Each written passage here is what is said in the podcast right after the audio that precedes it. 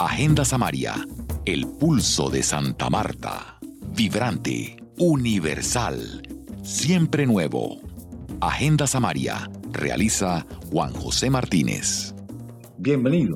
Retomamos el tema de la pasada Feria del Libro, las artes y la cultura realizado en la Universidad del Magdalena, liderado por la editorial Uni Magdalena con el apoyo de diversas instituciones como el Área Cultural del Banco de la República, la Cámara Colombiana del Libro, el Ministerio de Cultura, la Cámara de Comercio de Santa Marta, entre otras, y principalmente el apoyo de las editoriales y no solo universitarias.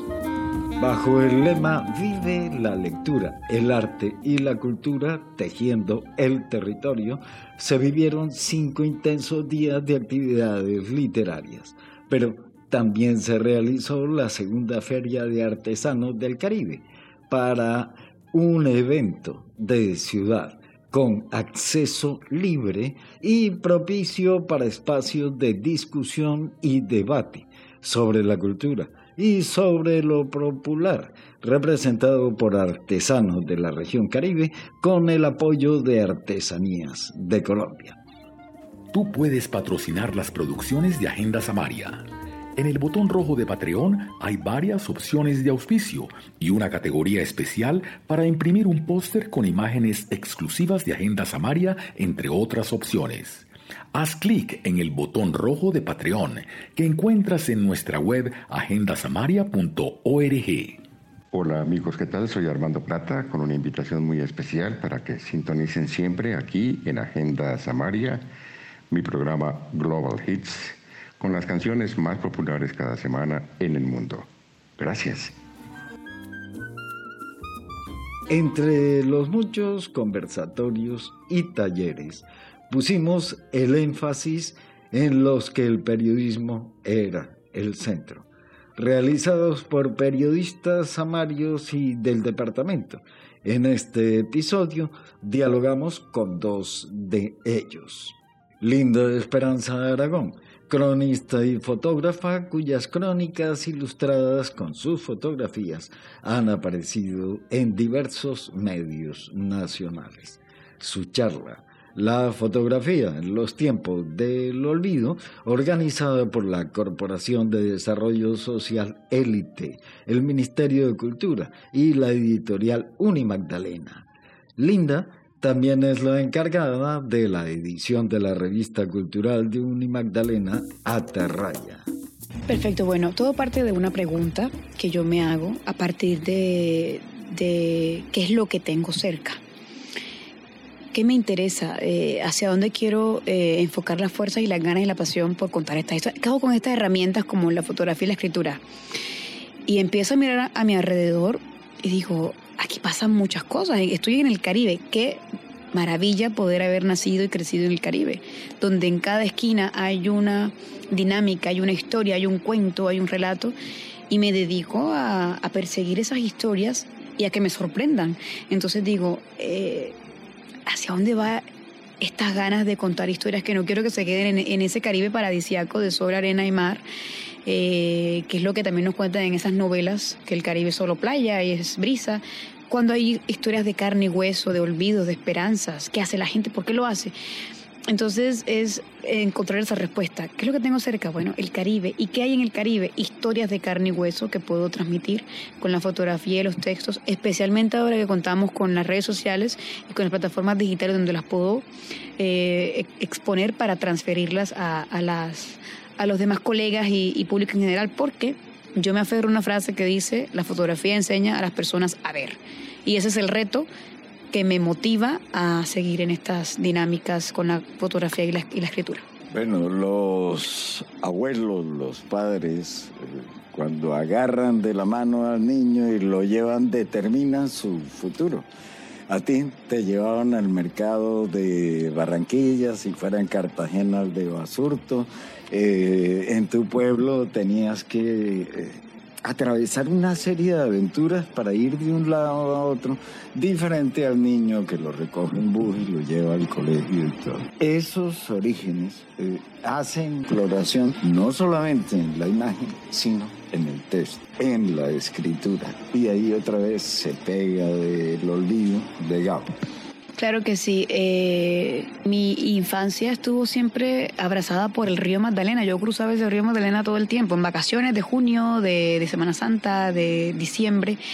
Y como lo decía en la conferencia, no me llevaban a suntuosos centros comerciales porque simplemente mis, papás iban a buscar frutas, verduras, fruta fresca en el mercado, alimentos. Y, era maravilloso porque yo, yo veía todo tan en dinámica, tan en movimiento, cada uno con su afán pero me detenía en los sonidos y, olores del mercado, en cómo pregonaban los, los productos que vendían, cómo estratégicamente conformaban eh, una frase que termina convirtiéndose en una tradición oral o en ese, o en ese equipaje en el que se van eh, llenando de historias y que quizá lo dejamos ahí archivados porque nos avergüenza, porque son corronchos, porque... Y yo empecé a entender el concepto de corroncho, que yo lo dije ya, no es sentirnos avergonzados si nos dicen corroncho, sino es un halago porque estás aferrado a lo que tú eres, aún no te has desarraigado. Y, creo que, que el olvido olvidamos cuando le decimos al otro corroncho. Porque nosotros somos los que estamos defraudando nuestra tradición al insultar, creyendo que insultamos al otro diciendo el corroncho. Entonces, el corroncho que llaman es el que, el que trata de preservar lo que es y de dónde es. Y debería eh, sentirse orgulloso. Así que yo ahora mismo eh, me enfoco en eso, en visibilizar, tratar de visibilizar lo que, lo que está a mi alrededor. Mm, como dicen por ahí, fotografío y escribo para que la muerte no tenga la última palabra, decía David Sánchez Julián. Y le sumo a esta frase, fotografío y escribo para que las cosas no dejen de existir. Claro, eh, a mí personalmente me la deja la apreciación de la obra, del montaje teatral del coronel no tiene quien lo escriba. Y que también lo has dicho tú sin mencionar la, la obra. El Caribe no solamente es el color y el olor que describía Gao. El Caribe también es triste y eso tal vez en el blanco y negro se ve más que en el color. Claro que sí. De hecho, en fotografía hay un debate. Hay quienes dicen que, el, que la fotografía debería ser en color o, llega más en color porque tú haces la fotografía, hay un niño y detrás hay una pared blanca que está como, de, como pálida. Entonces esa pared te está dando la información de que el tiempo ha pasado por ahí y que hay un olvido y que nadie le importa esa pared y que es como un reloj, eh, la pared es un reloj del paso del tiempo pero hay quienes dicen que la fotografía en blanco y negro, que el blanco y negro es medular y que si tú fotografías en blanco y negro eh, puedes enfocarte más en la esencia de las personas. Ya no te enfocas en esa pared roja que te distrae o en ese árbol súper frondoso que está allí, sino que te enfocas más en las personas. Y es un dilema que siempre va a seguir, porque va a haber una, esa disputa constante y eterna, pues eterna. Pero yo digo que también la historia te dicta cómo debe ser contada. A mí me ha dictado el momento el Caribe, ahora mismo, y en lo que llevo, que me, me, atrapa más en blanco y negro, porque yo voy buscando es la dinámica, no, no el paisaje, sino la dinámica, cómo se mueve la gente, el devenir de las personas, cómo se entretejen sus historias, cómo, cómo sienten ese olvido, cómo llegan la nostalgia, cómo viven con las esperanzas, cuáles son los peligros que las bordean y, y cómo improvisan día a día eh, ante las carencias como que no hay agua, mm, no tanto enfocándome en lo dramático, como si fuese informativo o inmediatista como lo hacen los periódicos, porque es una, es una forma de contar historias más informativa. Yo trato de hacerlo a mi tiempo, a mi manera, pero teniendo un poco más eh, conciencia de, de, estas esperanzas, eh, de, una narrativa que no sea tan inmediatista, sino un poco más anecdótica, más eh, enfocándome en lo que hacen y, y, en cómo ellos tienen esa percepción de, de la vida. Así que el Caribe también se puede contar en blanco y negro porque también nos arroja una información del sentir y del palpitar eh, de, de nuestros paisanos en el Caribe colombiano. Linda Esperanza Aragón, luego de su presentación de la fotografía los tiempos del olvido.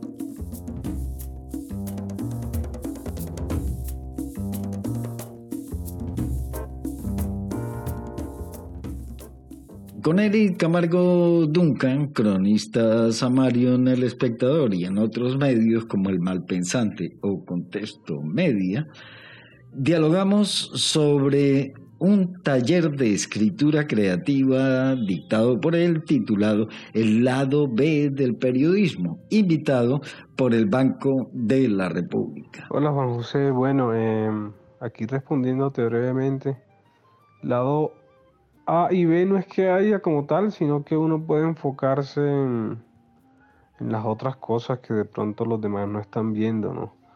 Contar las noticias desde otra óptica más humana eh, por ejemplo, si estás contando un drama ligado a la indigencia, irse un poco y ponerle rostro a, esas noticias, contar una historia puntual, particular, para darle como más cuerpo a la noticia. Y eh, en la literatura, por otro lado, eh, el lado B termina siendo justamente lo que, lo que no se le está poniendo el, el reflector en el momento. De pronto ahora tal vez estamos viviendo un momento distinto ligado a eh, otras escrituras que antes estuvieron como al margen, por decirlo así, que ahora tienen un primer plano. Em, y bueno, hay otras cosas que también empiezan a quedar como, como de lado, que tienen que ver con la condición humana y con cosas que nadie quiere oír. Sobre los asistentes, pues me pareció que estuvo bien. Hay gente que quiere escribir en Santa Marta, especialmente mujeres. Em, había perfiles de todo, desde estudiantes de administración de empresas hasta estudiantes de psicología. Eh, hay gente leyendo en Santa Marta, leyendo cuentos, novelas y con ganas de escribir. Entonces creo que eso es muy positivo porque hay cosas que contar, tanto en el lado personal como en lo que pasa en la ciudad. La invitación siempre es a, a estar leyendo más que, a escribir. Creo que lo importante es que la gente esté leyendo porque de la lectura siempre queda algo positivo, em, casi que nuevas experiencias de vida en cuerpos ajenos, eh, ya sea ficción o periodismo, lo que llaman no ficción, que son estos relatos bien contados, usando herramientas de la literatura, pero para contar eh, cosas que sucedieron.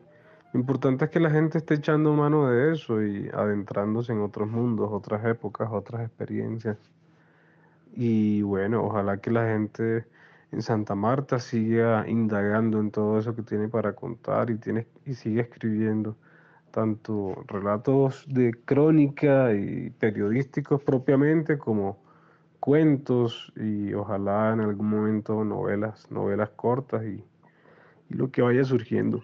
Eric Camargo Duncan, cronista samario y su taller de escritura creativa, su segundo taller con el banco en Santa Marta, porque ya había realizado uno virtual en la plataforma de Banred Cultural Santa Marta. Otros dos cronistas y periodistas caribe que no pudimos escuchar son ellos Julio Ola Ciregui, barranquillero, que habló del trabajo monumental del también samario ya fallecido Ramón Ilián Vaca y la reedición de la revista Huellas, su trabajo, por parte de la editorial de la Universidad del Norte y la presencia de Joaquín Matos Omar, periodista y experto en literatura del Caribe. Además, constante comentarista en redes de literatura a fondo y su relevancia en lo cotidiano. Sus posturas en Twitter son la voz de la literatura viva en el acontecer mediático. Periodistas samarios desde Santa Marta, desde una feria del libro, pero hay otras en Colombia y tenemos otra entrevista preparada sobre un libro, El Fondo de Cultura Económico, con otro cronista samario. Eso será en el siguiente podcast de Agenda Samaria. La música es de Fernando Linero Montes. Esta semana arranca en Bogotá, en el gimnasio moderno, otra versión del Festival de Periodismo GAO, a cargo de la Fundación GAO.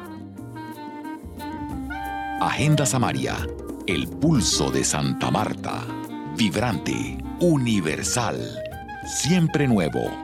Agenda Samaria Realiza Juan José Martínez.